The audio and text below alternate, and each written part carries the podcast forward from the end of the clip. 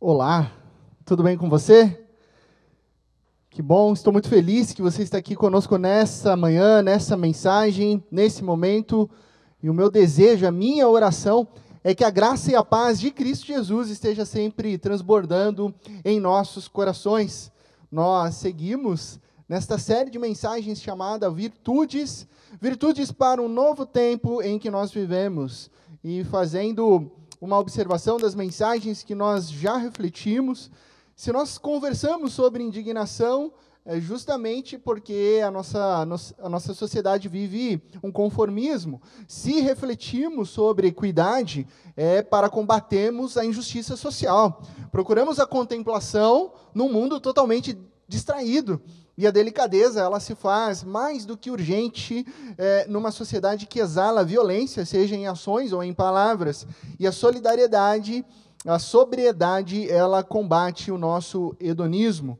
Na mensagem de hoje, nós vamos refletir sobre a virtude da solidariedade e a sua importância e o seu combate diante do egocentrismo que existe é, e que cada vez mais presente é, no mundo em que nós vivemos, na sociedade em que nós vivemos. O tema de hoje, então, é solidariedade. A virtude de hoje é solidariedade. E antes de iniciarmos a nossa reflexão, eu quero orar com você, por você, pela sua família, pelo seu lar, e te convido, aonde você está, no momento em que você está, a fechar os teus olhos e vamos juntos orar. Pai de amor, nós te louvamos e te agradecemos por esse momento especial, onde nós pedimos a orientação do Teu Santo Espírito para ouvirmos a Tua doce voz, refletir os princípios e valores de Cristo Jesus. Eu peço, Pai, a Tua bênção, a Tua proteção, o Teu cuidado sobre cada família, sobre cada pessoa que acessa essa mensagem, sobre cada lar, que o Teu Santo Espírito, com poder, continue sustentando, encorajando, trazendo saúde, trazendo paz, trazendo graça a cada família. E assim a gente possa, em gratidão, reverberar o teu amor aonde o Senhor nos guiar. Pedimos, portanto, nesse momento, o esclarecimento, o discernimento e a sabedoria que vem do alto, a sabedoria que vem do Senhor, para ouvirmos a tua palavra. No nome de Cristo Jesus que nós oramos. Amém e amém. O que é a virtude da solidariedade? Né? O que seria a palavra solidariedade? A partir de uma palavra francesa, solidarité, temos um conceito primário anterior a essa palavra francesa, uma palavra já latina, de inteireza, de completude, um, um, aquilo que é sólido, aquilo que é inteiro, e daquilo que é íntegro e inteiro, surge o entendimento, então, de solidariedade, que seria a responsabilidade mútua.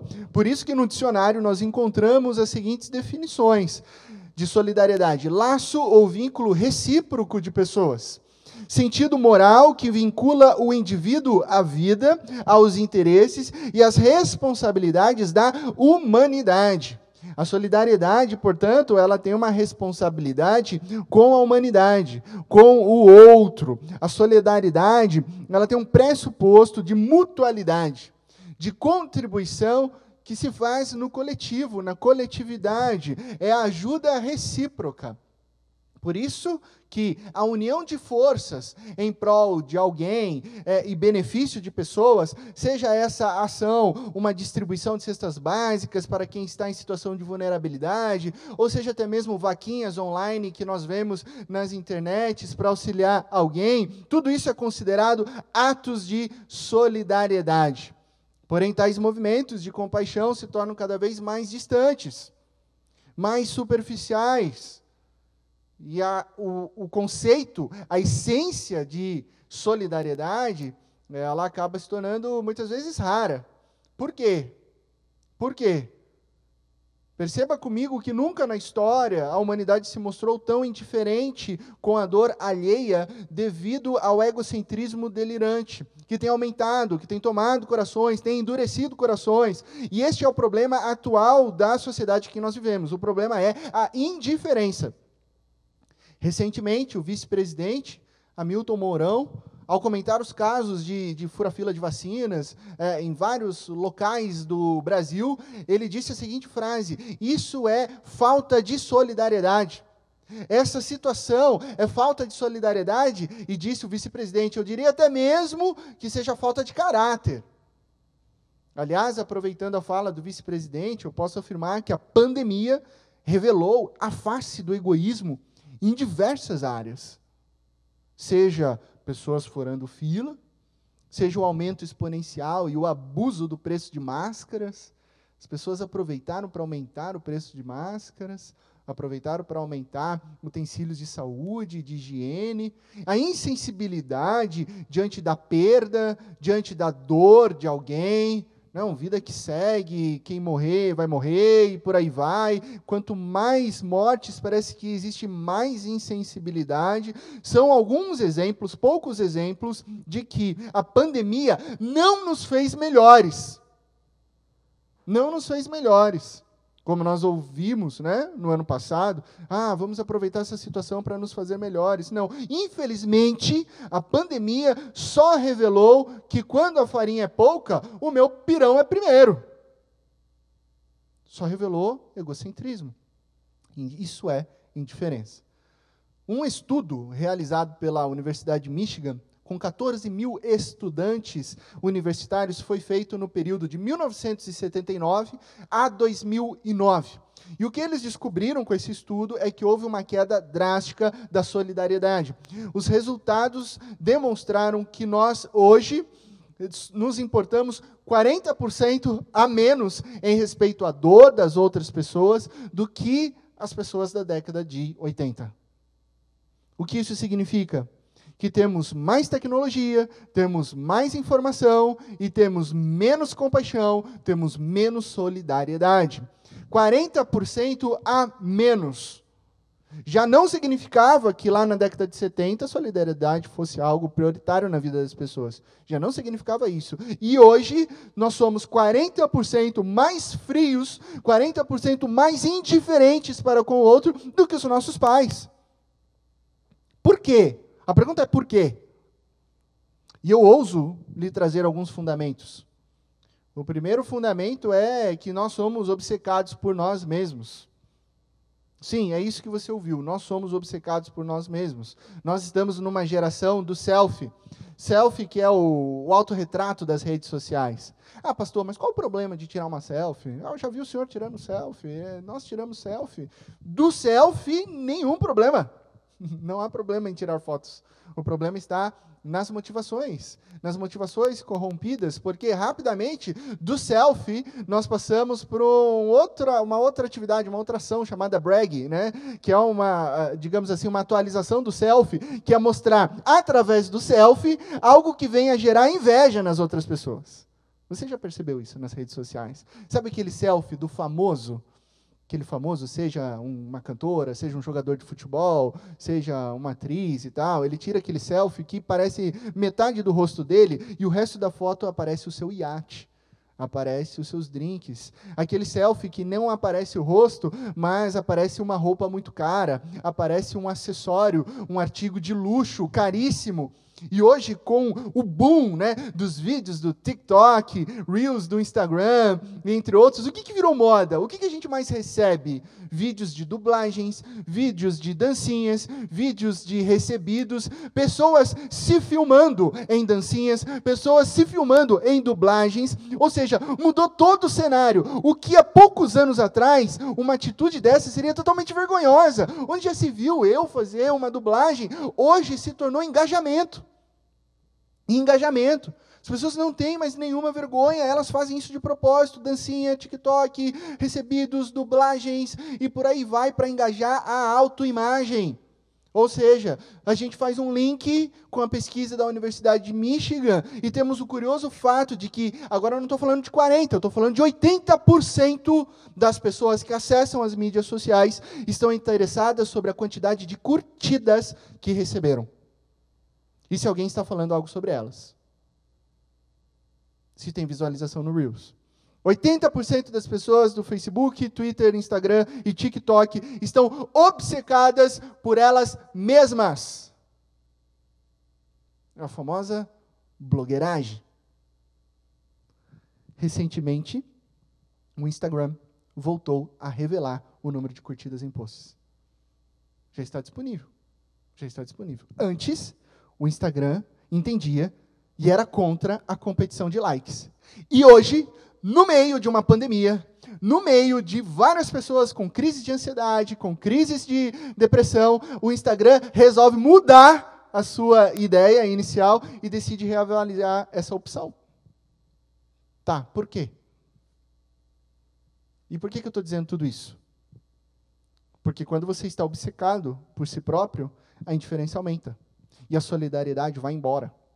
Isso é uma questão lógica, isso é matemática. Porque você é tão obcecado por si mesmo, você está tão preocupado com ah, quantas curtidas, se as pessoas vão te ver, se as pessoas vão olhar para a sua vida, pelos seus títulos, pelos seus diplomas, pelas suas posses, aonde você mora, o que você usa, é, que anel que você tem, qual brinco, se é da Juliette ou se não é, é onde você passou as férias, onde não passou, é, que você não vai ter tempo nenhum, nenhum, e muito menos interesse de se importar com o outro, porque a sua vida girou em torno de si mesmo. Uma segunda razão para a alta quantidade de indiferença no mundo é a exposição negligente ao sofrimento. Isso também é uma causa. Com a acessibilidade, com a informação, veio também é, uma exposição esmagadora, né, uma enxurrada negligente ao sofrimento humano, que colabora com a insensibilidade. O que, que eu estou dizendo para você é o seguinte: quanto mais nós vemos algo relativo à dor, ao sofrimento, menos nós sentimos. Por quê? Porque o nosso cérebro vai meio que normalizando a dor sabe? Deixa eu, exemplificar isso para você. Antigamente, quando eu falo antigamente, eu estou falando de mais de 10, 15 anos atrás, você assistia um documentário é, na TV, ou você via uma reportagem sobre pessoas em situações muito tristes de vulnerabilidade social, guerras civis em outros países, pobreza, e diante das imagens, aquilo é, batia no seu coração, o sofrimento das pessoas, inclusive aquelas imagens dolorosas de crianças passando fome. Então você tinha naquela época basicamente duas opções. Ou você se sensibilizava profundamente com aquilo, e então você se engajava, seja numa ONG, seja ofertando, seja participando, seja doando o seu tempo, investindo o seu amor, ou você mudava logo de canal, porque você não aguentava ver isso, porque aquilo te incomodava e, de certa forma, chocava o seu coração, ok? Mas hoje, hoje é diferente. Você pode perceber que nada mais disso é, relativo a imagens e vídeos gera incômodo na maioria das pessoas. De tanto que essas imagens, de tanto que esses vídeos foram mal utilizados. E quando eu digo mal utilizados, foram utilizados sem devido zelo para com a dor do outro. Foram vídeos que foram colocados em propaganda política, foram frases e fotos utilizadas em campanhas, foram é, frases e fotos colocadas em fake news no Facebook, daquele post se você curte, você ama, se você concorda, diz amém, e se você não gosta, fica só olhando e vai para o inferno. Sabe, é tanta, tanta exposição negligente ao sofrimento, com frases de efeito, que a sociedade se tornou insensível. Viu demais e agiu de menos. E gerou indiferença. E o que eu estou falando aqui não é algo assim solto, de ah, veio uma ideia aí do pastor, assim, não. O que eu estou dizendo para você nessa mensagem é o que a neurociência afirma. Tá? É tanta exposição de informações, hoje, neste presente mundo, que o nosso cérebro ele não consegue distinguir qual notícia é a mais importante ele se confunde pelo excesso das informações. Vou te dar um exemplo. Você abre a primeira página de um site de notícias. Sabe o que você encontra? Eu fiz esse exercício para essa mensagem hoje. Então, as notícias que eu vou citar aqui são notícias atuais, tá? Eu abri é, um site grande de notícias e você olha na primeira página, você encontra as seguintes notícias: Pandemia se intensifica na África com lentidão de vacinação. Fundamental na Champions League, Thiago Silva renova com o Chelsea. Feminicídio no Rio de Janeiro. Rapaz mata uma jovem no shopping. Larissa Manuela anuncia a Laricel, sua própria operadora de telefone celular. Tudo isso na primeira página de um grande site de notícias. E de repente o seu cérebro não consegue mais distinguir direito qual é a notícia mais relevante. Se é a Champions League, se é o Laricel ou se é o assassinato de uma jovem Vitória Melissa num shopping no Rio de Janeiro, em Niterói. Percebe? O que essa mega exposição, sem zelo para com a dor do outro, faz, a mega exposição negligente, sem reflexão ao sofrimento, vai nos levar num caminho de insensibilidade, de indiferença. E aí, quando estamos diante de algo que é assustador, já não é mais assustador assim. É, passa, próximo. Estou rolando aqui o feed de notícias. A terceira razão da alta quantidade de indiferença no mundo é a falta de interação pessoal. E aí vem outra razão, clara também, perigosa dos nossos dias. A Bíblia ela é repleta de versículos sobre interação pessoal. A Bíblia tem vários versículos é, no, sobre o convívio uns com os outros, a expressão uns com os outros. A vida é em comunidade. E por que, que a Bíblia é cheia do uns com os outros? Porque o nosso Deus, maravilhoso bom Deus, nos fez relacionais. Porém, o pecado danificou, inclusive, essa área relacional. E a dureza do coração do homem vem aumentando. Olha só que interessante. Esses dias, numa dessas páginas aqui de Indaiatuba, e eu entro para tentar compreender a cultura, né? Eu não lembro se é Indaiatuba não é praia, Indaiatubanos, uma dessas. Tinha uma pergunta lá que me chamou a atenção. O que você mais odeia quando recebe visitas em sua casa? Eu vou repetir de novo essa pergunta para que você também pense aí onde você está, no seu lar, na sua casa. O que você mais odeia quando recebe visitas em sua casa? E a pergunta já me prendeu, né? Logo de cara. Eu quero descobrir o que o indaiatubano pensa a respeito de receber pessoas na sua casa. Já tomei um cuidado com a pergunta, né? Porque o pressuposto da pergunta já demonstrava uma reação negativa das pessoas, né? O que você mais odeia? Então, uma pergunta que começa o que você mais odeia, você já, eita, essa pergunta aí. Beleza, vou ver os comentários, né? Vamos conferir a resposta. Muitos, mas muitos comentários é, e para minha surpresa, né, eram que venham em casa sem me avisar. Tá, ok, pode ter um fundamento, né, preocupação de arrumar a casa e tal, enfim. Que venham num horário ruim. Que fiquem por muito tempo. Vários, vários comentários nesse, né, né, nessa linha. Só que a maioria das respostas, eu diria, a esmagadora das respostas, e assim, fazendo um cálculo bem simples, 80% eram: eu odeio que venham em casa. A pergunta era: o que você mais odeia quando recebe visitas em casa? E a resposta é: eu odeio que venham. Eu não recebo, eu não quero, eu finjo que eu não estou. Graças a Deus eu moro num condomínio, uma pessoa falou lá, porque daí é, a pessoa liga para mim eu falo que eu não estou. Falo, não deixa entrar. Minha mãe não vai em casa, minha sogra não vai em casa, eu bloqueio todo mundo. A maioria das respostas, odeio que venham em casa. Não sei como isso bate em você, isso me assusta. Ah, pastor, mas ninguém é obrigado. Sim, ninguém é obrigado.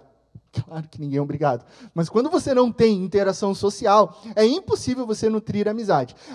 Aliás, alguém que, que fecha as portas da casa para toda e qualquer pessoa é uma pessoa que não tem amigos. Mas, enfim, isso é um outro assunto. Mas sem amizade, não há relacionamento. E sem relacionamento, as pessoas se tornam indiferentes umas com as outras. Porque se você vive sozinho, não recebe ninguém, odeia todo mundo e não abre a sua casa para ninguém, você é uma pessoa indiferente para com todas as outras. Ninguém é obrigado. É óbvio, ninguém é obrigado. Mas o caminho egocêntrico te fará indiferente, em si mesmado, sozinho. Isso é indiferença. Ninguém é obrigado, mas se você trilhar esse caminho, você vai colher frutos de indiferença. Frutos de indiferença. Bom, como vocês perceberam até esse momento, nesse sermão específico, optei didaticamente por começar com a problematização, porque a resposta graciosa, ela que frutifica e frutifica a solidariedade, o tema dessa virtude, ela está na palavra de Deus e é para lá que eu quero te convidar agora para ir. Vamos abrir as nossas Bíblias em Marcos, capítulo 1, verso 40 a 42. Marcos, capítulo 1, 40 a 42, porque a resposta para a indiferença é a compaixão de Jesus. Versículo 40 de Marcos, capítulo 1: Um leproso aproximou-se dele e suplicou-lhe de joelhos: Se quiseres, podes purificar-me. Cheio de compaixão, Jesus estendeu a mão, tocou nele e disse: Quero, seja purificado. Imediatamente a lepra o deixou e ele foi purificado. Está aqui a solidariedade nas Escrituras apresentada na vida de Cristo Jesus, o nosso Mestre, o nosso Senhor, o nosso Redentor, que se movia em compaixão.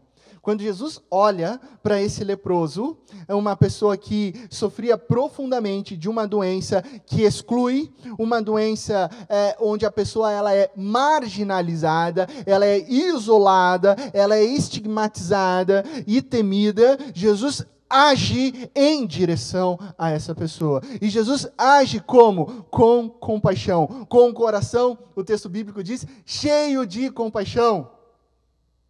Primeira coisa que a gente percebe é que a realidade exterior da solidariedade é movida pela realidade interior da compaixão. Algo de dentro para fora. Jesus ensina que a verdadeira solidariedade não significa apenas reconhecer uma situação delicada de uma pessoa ou de um grupo social. Não é isso. Não é só isso. É além. A verdadeira solidariedade consiste no ato de ajudar essas pessoas desamparadas. Então, a solidariedade, como virtude, trata-se de um movimento chamado compaixão, uma realidade interior. E é a compaixão que move o coração de Jesus para agir imediatamente em favor daquele homem que estava sofrendo com uma doença gravíssima.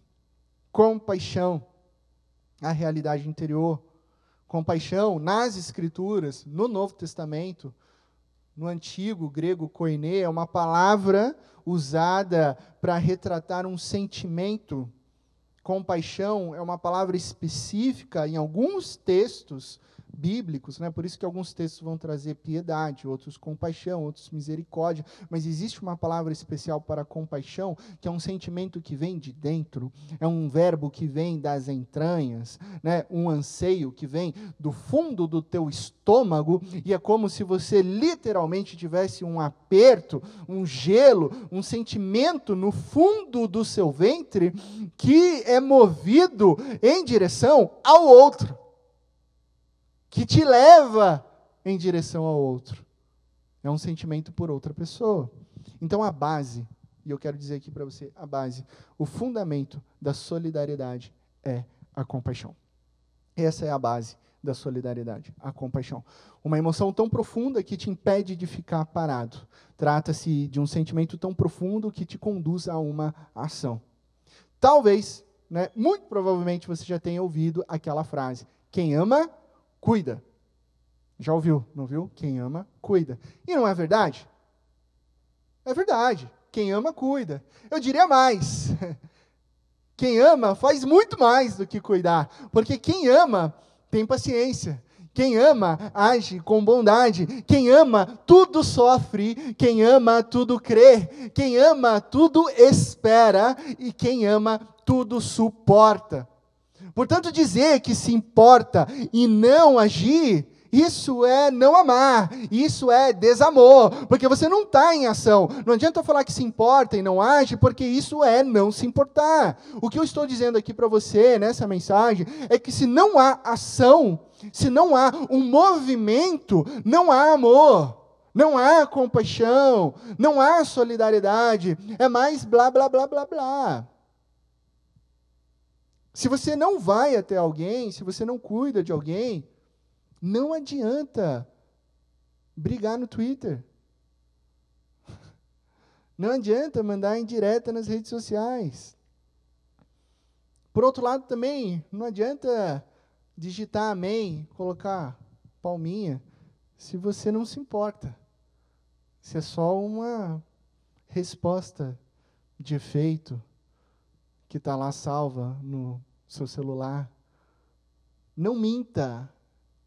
Veja bem, não minta, dizendo, estamos junto, se você não move um dedo para ajudar. Não faça isso. Isso é insensibilidade. Não peque. Agora eu quero falar para os cristãos, né?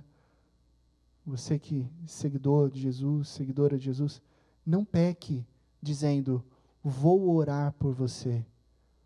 Se depois você simplesmente não ora, você esquece da pessoa e você esquece do pedido de oração dela. Solidariedade é movimento. Solidariedade é o que Jesus faz, é o que Jesus fez. É se envolver com compaixão, o que exige que você saia da sua zona de conforto e então vá em direção ao próximo. Quando um leproso, leproso se aproximou de Jesus, Cristo, cheio de compaixão, agiu e curou aquele homem. Eu acho incrível esse texto porque a gente precisa pensar o que, que significava ser leproso nos dias de Jesus. Qual era o significado? Talvez você não saiba, e por isso eu vou explicar rapidamente para você, mas um leproso, naqueles tempos, era uma pessoa considerada impura, tá? E quem chegasse perto, quem tocasse num leproso também era considerado impuro. Então, havia essa marginalização de alguém que estava doente, a ponto de esse leproso não poder entrar na cidade, ele ficar nas beiras dos caminhos, das estradas, e quando ele visse as pessoas, ele tinha que gritar: Eu sou impuro, eu sou impuro, como se dizendo: Afastem-se de mim, afastem-se de mim ao gritar eu sou impuro, ele poderia receber duas coisas. Uma coisa era talvez boa, alguém com um pingo de compaixão jogaria um pão à distância para ele, porque ele está lá morrendo de fome. Então ele poderia receber um pão que foi lançado em direção a ele. Mas a maioria das pessoas aproveitavam para ver o impuro e pegavam pedras e jogavam pedras nele. Essa é a situação de um leproso. Alguém excluído totalmente excluído, excluído da família, excluído da sociedade, excluído da espiritualidade. Uma vez que ele estava declarado cerimonialmente impuro, tal pessoa não podia ir para o templo, não podia orar ao Senhor. Então aquele homem sofria angústias terríveis em todos os níveis de sua vida: físico, profissional, relacional e espiritual. Então uma pessoa praticamente sem vida, condenada a uma morte terrível. E o que, que Cristo Jesus faz? Cheio de compaixão, movido por esse coração cheio de compaixão, Jesus estende a sua mão, Jesus toca, né? O texto bíblico é claro, Jesus toca naquele homem considerado impuro. Então, movido pela compaixão, num ato de solidariedade, porque a solidariedade alcança, a solidariedade resgata, Jesus toca o que era intocável. Jesus cura aquilo que era incurável. E ao invés de se tornar impuro, Cristo Jesus, com a sua pureza, transforma o impuro em puro. Por isso a cura é imediata. Cristo Jesus salva aquele homem de todos os aspectos da exclusão. Jesus abraça, Jesus resgata, Jesus purifica. E faz isso como? Agindo. Em direção a. Tocando. Restaurando. A verdadeira compaixão exige ação. A virtude da solidariedade, para ser verdadeira, deve ser acompanhada por atitudes de compaixão. E agora eu quero investir um tempo para refletirmos sobre três características da compaixão. Então, você que está tomando notas, caneta e caderno na mão, que a primeira característica da compaixão, dessa realidade interior que reverbera no exterior da solidariedade é: a compaixão interrompe. A compaixão interrompe. Marcos capítulo 6, verso 34, quando Jesus saiu do barco e viu uma grande multidão, teve compaixão deles, porque eram como ovelhas sem pastor, então começou a ensinar-lhes muitas coisas. Contexto: o que está acontecendo? Bíblia aqui, pastor, me ajuda. O que está acontecendo aqui? Já era tarde de um dia cheio, Muitas pessoas procurando Jesus, a ponto dele e dos discípulos não terem tempo nem para comer. Isso é dito nos versículos anteriores, depois confira lá em Marcos capítulo 6. Então eles não tinham tempo nem para comer, muito menos para descansar. Mas as notícias não paravam de se espalhar. Que notícias? Cristo Jesus está ali e ele tem poder para curar. E as pessoas saem ao encontro de Jesus. As pessoas vão ao encontro de Cristo Jesus. E são pessoas sem orientação, são pessoas sem direção, são pessoas sem proteção. E Jesus precisa precisava descansar, Jesus precisava comer, Jesus precisava ter um pouco de tempo de solitude com o Pai, mas ao ver todo aquele povo indo em sua direção, Jesus teve compaixão desse povo. Teve compaixão, porque elas eram como ovelhas sem pastor. Então, dentro da agenda de Jesus, houve uma interrupção. E Jesus para pela compaixão e começa a ensinar-lhes sobre o reino de Deus. E essa é uma das características da compaixão. Ela interrompe. E ela interrompe. Por que, que ela interrompe? Simples. Porque ela não pode ignorar. Como ela não ignora, ela interrompe. A necessidade do outro se torna urgente. E a, a solidariedade, ela para tudo o que você está fazendo para si, para então você agir em favor do outro, para o bem daqueles que necessitam. A compaixão é uma interrupção. Isso é fundamental, porque nós estamos falando sobre uma sociedade, eu sempre utilizo essa expressão do filósofo Churran, é uma sociedade esgotada pelo cansaço. Numa sociedade onde, onde a, a, as pessoas acham bonito dizer: estou sem tempo, irmão. No time, no time. E ninguém tem tempo para ninguém, ninguém tem tempo para o outro, ninguém tem tempo para a família, ninguém tem tempo para os pais, ninguém tem tempo para os filhos, ninguém tem tempo para as pessoas. Mas a verdade é que o Espírito Santo está pronto para nos interromper, encher os nossos corações de compaixão, para agirmos em amor para com as pessoas à nossa volta. Então nós precisamos do que? De sensibilidade para ouvir a voz do Espírito nos interrompendo. Talvez a mensagem para você já basta nesse momento uma interrupção para que você olhe para sua família, para que você olhe para as pessoas à sua volta, para que você olhe para as pessoas que você ama. O Espírito Santo está te interrompendo. Para. Para de priorizar coisas erradas. A gente não tem todo o tempo do mundo, não. E eu gosto de chamar essas interrupções de interrupções divinas, porque assim elas são. Quando essas interrupções ocorrem, não é momento para você ficar estressado, para você ficar bravo. Está numa correria danada. Deus me ensina isso diariamente, diariamente, diariamente. Às vezes eu estou numa correria, saio de uma visita para outra, passo em casa, e pego as coisas, e, e na hora que eu estou com pressa, estou com pressa, e infelizmente eu tenho falado isso muito, né? Estou com pressa, e aí a Isabela vem ao meu encontro e, e, e papai, papai, papai, estou com pressa, filha. Ela responde, só um abraço, pai. É isso, interrupção divina. É Deus falando ao meu coração. Peraí, você não tem tempo para receber um abraço da sua filha? Interrupções divinas. Então não fique bravo, não fique brava, não fique estressada. Deixe Deus trabalhar em suas interrupções divinas, tá? Primeira característica, a compaixão, ela interrompe. A segunda, a segunda característica da compaixão, a compaixão tem custos, tem custos. Lucas capítulo 10, verso 33. Mas um samaritano, estando de viagem, chegou onde se encontrava o homem e, quando o viu, teve compaixão dele Talvez a sua Bíblia esteja escrito teve piedade dele, mas a palavra que nós estamos utilizando no grego é compaixão. Então, pode até escrever, se você anota na sua Bíblia ali, essa palavra que aparece tradução por piedade é compaixão, do grego splagknizomai, compaixão. Essa é a famosa parábola de Cristo Jesus contando sobre um homem que foi atacado por assaltantes e largado quase morto à beira de uma estrada.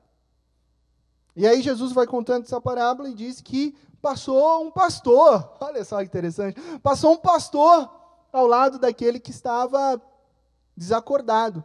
E o que, que o pastor fez? Trocou de calçada. Aí depois passou um líder da igreja, também olhou e fingiu que não viu. Por fim, um excluído da sociedade, um samaritano, alguém, um povo que o judeu não gostava, mas esse teve compaixão daquele homem, cuidou dos seus ferimentos, levou-o até o hotel, e lá esse samaritano, excluído da sociedade, excluído particularmente do povo judeu, que se denominava o povo de Deus, pagou ao dono do hotel as diárias necessárias, os remédios e o cuidado para que ele se recuperasse fisicamente. Ou seja, houve custos, pagou diárias, pagou remédio, pagou cuidado. E quando ele está saindo do hotel, ele ainda fala para o gerente: Olha, se tiver mais despesas, você me avisa que eu faço um Pix. Pagou. E iria pagar mais. Solidariedade. Compaixão tem custos.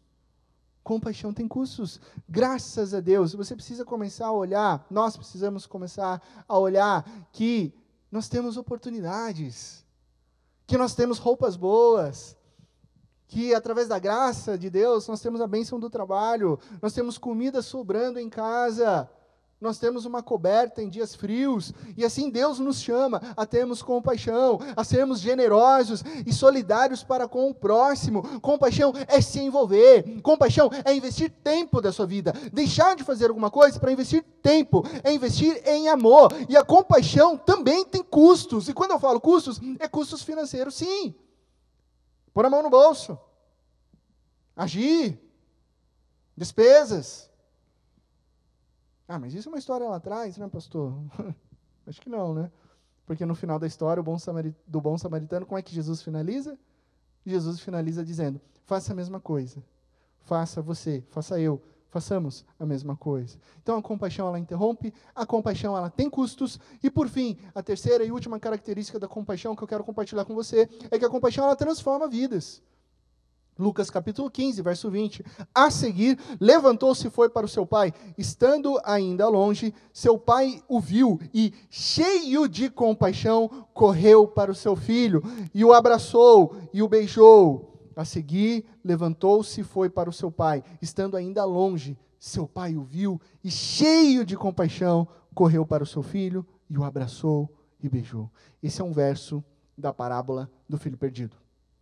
O momento em que um filho, totalmente arrebentado pela vida, arrependido de ter saído de casa, ele tem um insight, ele se levanta, ele toma o caminho de volta para casa, não tem nenhuma certeza de que poderia ser recebido, o plano dele era, pelo menos serei servo da casa do meu pai, mas ao chegar próximo da fazenda da casa do pai, ele é visto Visto por quem?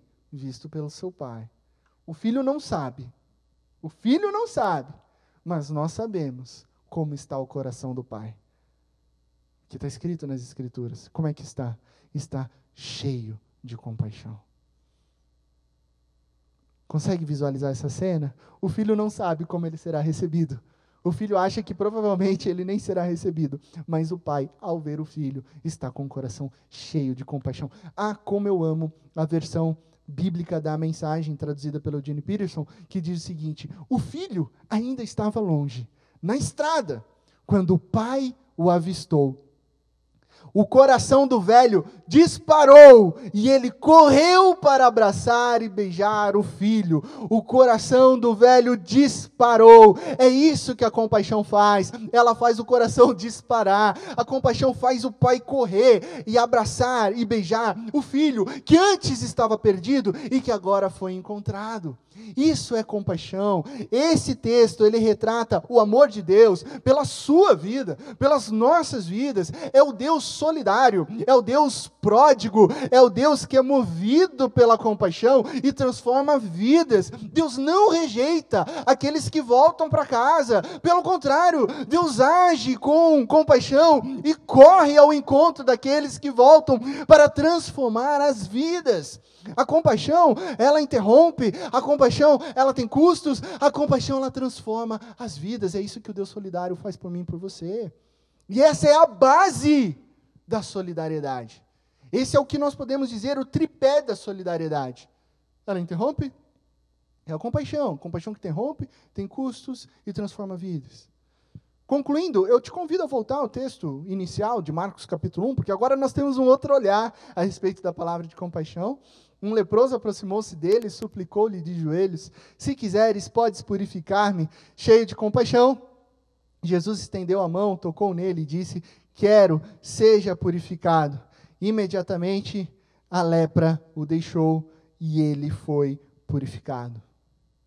Toda a história do cristianismo é sobre um Deus solidário, que, movido pela compaixão, age em oposição à indiferença e à rejeição, derramando seu amor e graça, transformando as nossas vidas. Quando a gente olha para esse texto aqui, nós somos os leprosos e as leprosas. Espera aí, pastor, como assim? A lepra na Bíblia é muitas vezes uma metáfora para o pecado. Ela é literal, mas ela também é utilizada em metáfora para pecado. Porque assim como a lepra, o pecado destrói.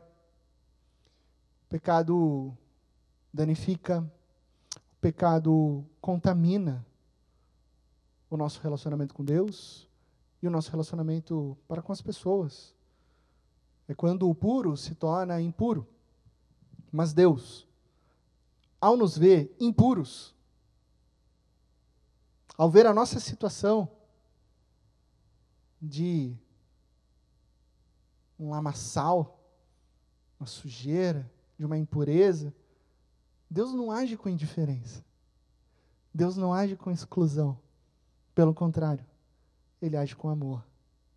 Ele age com compaixão. Ele vem ao nosso encontro com solidariedade. Jesus não só estende a sua mão, Jesus não apenas toca em nossa impureza. Cristo Jesus, ele é crucificado por nossa impureza.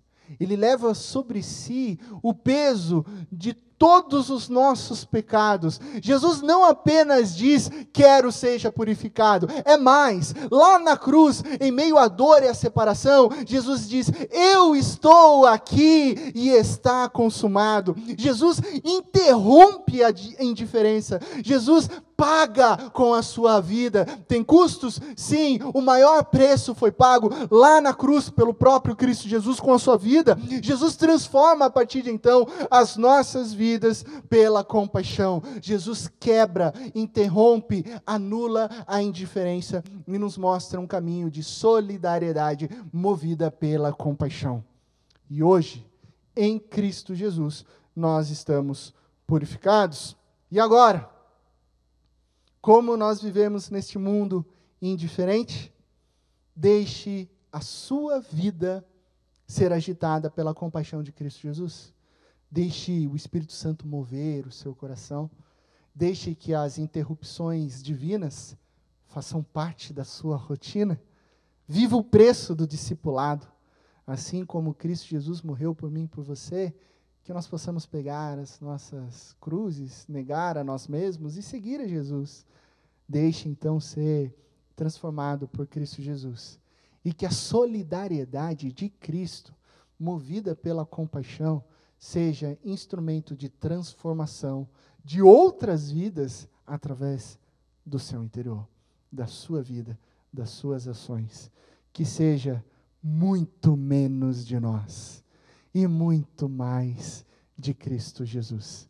E que Deus te abençoe, na mais absoluta certeza de que em Cristo Jesus todas as coisas ficarão bem.